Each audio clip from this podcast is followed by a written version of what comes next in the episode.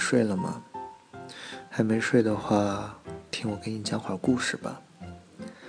我们今天还是来接着讲我们上次的那个关于情书的故事，主角叫做钟尚。上次我们讲到钟尚给孙岩写下了第一封情书，然后他们的情书就接着写了。到了毕业的时候。钟上的写作功底已经是炉火纯青，功课却大不如从前。成绩一路位列第一梯队的钟上，人如其名，最终勉强列在了班里中上的位置，倒也应了钟爸钟妈给他起名的初心。钟爸钟妈是小城一家经贸公司的普通员工，钟爸是营销员，钟妈是销售员。说白了。就是一个管进货的，一个站柜台的，而他们所在的经贸公司其实就是个大一点的百货商店。单位效益不好，所以长期关门放假。钟爸钟妈就自谋职业，开了一个早晚部，生意还算过得过去。钟尚来到这个世上的时候，钟爸不过二十三岁，钟妈不过二十岁。和现在那些晒亲子照的九五后辣妈差不多，无非就是两个刚成年的带着一个未成年的，也难怪中上的情窦开得那么早，遗传嘛。对于中爸中妈而言，他们不求自己唯一的儿子大富大贵，但求他平安健康，与世无争，事事能混个中上就已知足。钟尚因此而得名，可偏偏没抱太大希望的钟爸钟妈，却有一个从小生的俏丽、品学兼优的好儿子。没成想，刚过了几年好孩子父母瘾的两口子，在一个冬日夜晚给他们的好儿子加盖被子时，发现钟尚正躲在被窝里，用小手电照着，慌忙地写着什么。钟妈感慨。孩儿别太用功，费眼。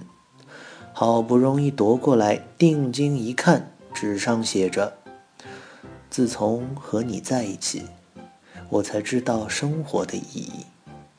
我相信，不管什么都不能阻断我和你之间的这份感情。你给的难题，我不曾逃避。谁叫我以爱你成性？”就像《流星花园》里的那首歌，我是真的真的很爱你。转天，钟尚的眼白里冲塞着满是血丝，对他和钟爸钟妈一夜没睡。钟尚爽快地和爸妈交代了所有的来龙去脉，并达成协议，保证不再和孙岩纠缠。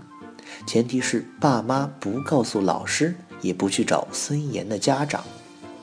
钟爸钟妈是诚信的，一个月的观察期过后，撕掉了没收的证据。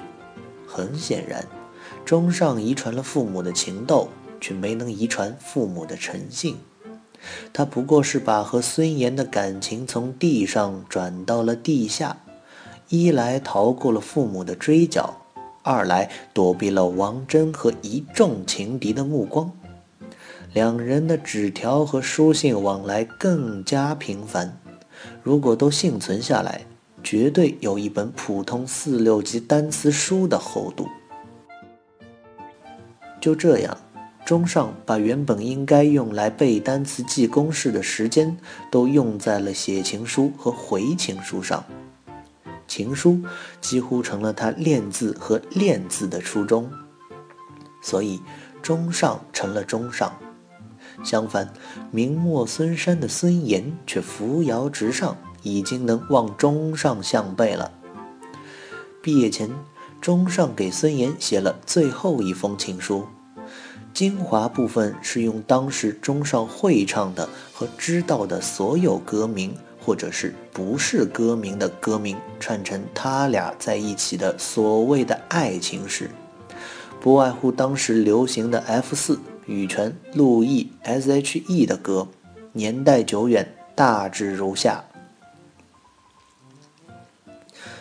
在你出现后的第三天，我就深知，从此我的世界没你不行。你在第一时间成为我的 super star，我在爱的领域里感受着你的非同寻常。没有告白，也没有壮志雄心，只想在烟火的季节里能和你牵手穿过热带雨林，一起去看流星雨。我像一只飞蛾扑向最美的你，就那样一点点的爱你，爱到骨头里。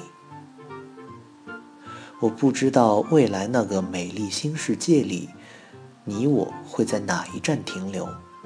我只知道，再多爱你的句子，也写不出我们之间的爱情旅程。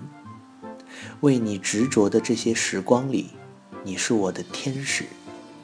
在盛夏的果实绚烂满地时，我祈祷绝不能失去你。让我每一次的深呼吸都能感受到你彩虹般美丽的笑容。如果有一天惩罚降临，记得要忘记，那是我们谁都不愿看到的情非得已。结尾处，中上写道：“我发现，还是一样的平常，爱却渐渐淡忘。孙康映雪读书忙。”延伸倩影记心上，永恒久长。中上的中上留在了小城中学的重点班，直上的孙岩考上了市重点的实验班。后来，孙岩爱上了学习，中上爱上了白雪。与其说中上爱上了白雪。不如说，他爱上了另一个孙岩。白雪和孙岩一样，大脑门、马尾辫儿，柳叶眉、杏核眼儿，水蛇腰、细长腿儿，樱桃小嘴一点点，脸蛋儿白的赛凉粉儿。白雪和孙岩一样，追求者甚多。白雪和孙岩一样，和中上做过很长一段时间的同桌。白雪和孙岩也不一样，他的功课比中上认识孙岩时候的功课还要烂。钟上把自己对孙岩的无限思念都寄托在了白雪身上，他甚至经常在喊白雪的一瞬间，嘴里吐出半个“言”字。他沿用了和孙岩文字交流的方式，不过不是纸条，更不是情书。而是一个密码本，两人共用着同一个密码本，彼此写下心语，记录着日复一日的流逝。密码本是个好东西，首先省去了每次销毁纸条的繁琐和浪费，其次可以稳妥地躺在书桌里，不用担心被偷窥，亦或者别的什么，还能给日后留下些念想。花季前后的女孩是多愁善感的，虽然钟上在密码本里写下的文字远不及当初送给孙岩的十分之一，但白雪就是总能被感动的鼻涕一把眼屎一坨。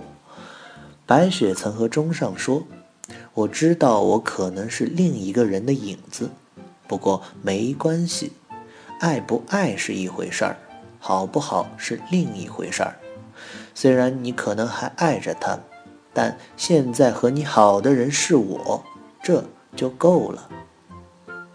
钟上心里也明白，白雪无法代替孙岩在自己心里的位置，毕竟孙岩是他的初恋。每个男生心底都有一个无法忘却的初恋，但钟上也知道，白雪是个好女孩。因为他心甘情愿地做着别人的影子，在白雪心里，孙岩不是他的情敌，钟上才是他最大的情敌。因为钟上爱自己胜过了爱任何人。高考前后，网络代替了纸笔，密码本所代表的情书时代悄然被束之高阁。随之而来的无论是文字的细腻程度，还是字体的千篇一律，都不能和纸笔年代相提并论。所有的文字都开始愈发浮躁和现实，可以用键盘敲出情话，却敲不出态度。十年中上曾经开过一个博客，以试图记录点滴，但再看的时候远没有初中时的幸福感，索性就清空注销掉了。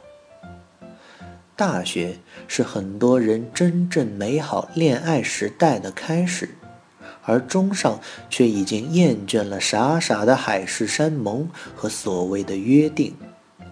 孙岩出国了，澳大利亚；白雪留级了，插班复习。中上读了省城的一所中上水平的普通高校。此间，中上曾屡次被人爱过，也屡次爱过人，有过刻骨铭心的异地恋。也有过一起打水、吃饭、上自习的窝边草。中上还是那个中上，还是那个别人家的孩子，但是已经不是十年前那个十佳少年，而是所有人口中的反面典型。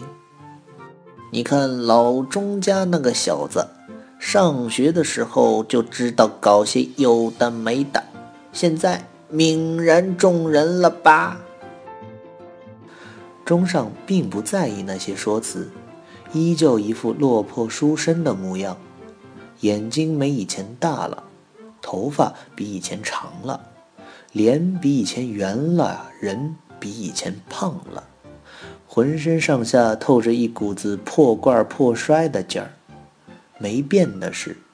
中上还会在很多失意失眠的夜晚梦到孙岩，他还是原来的样子，双肩包，马尾辫，然后第二天起来写一条状态：我想念那个马尾辫女孩。现在还有人梳马尾辫吗？没有工作，也没有女人。中上成了个名副其实的卖单痞子。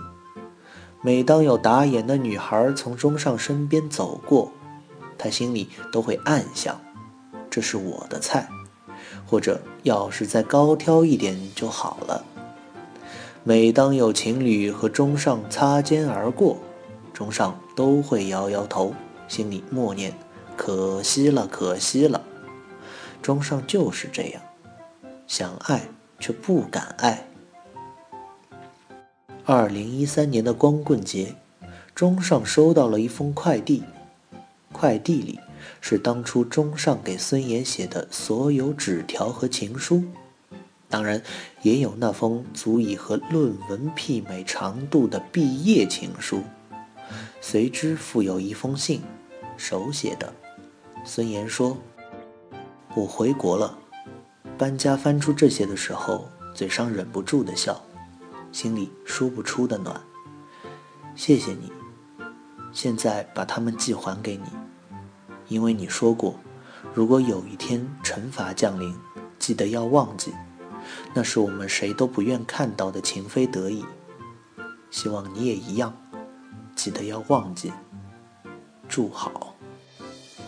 那天晚上。钟上在自己的空间里贴出一篇日志，情书。亲爱的，你在哪里？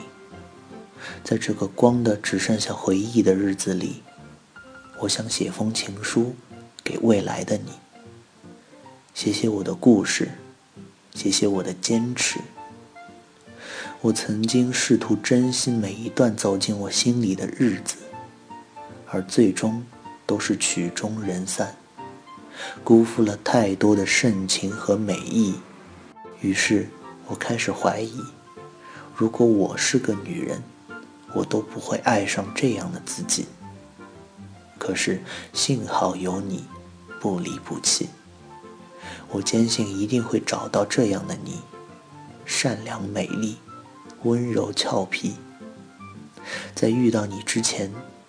我会尽力改变自己，不再让自己成为自己最大的情敌，当我写好这封给你的情书，里面会有我的等待、追寻、努力和期许，也会有我的过去、现在、未来和你。我已经开始动笔，只是在寻找那个和我一样在寻找的你。等你为这封情书留下一个动人的收信人的姓名。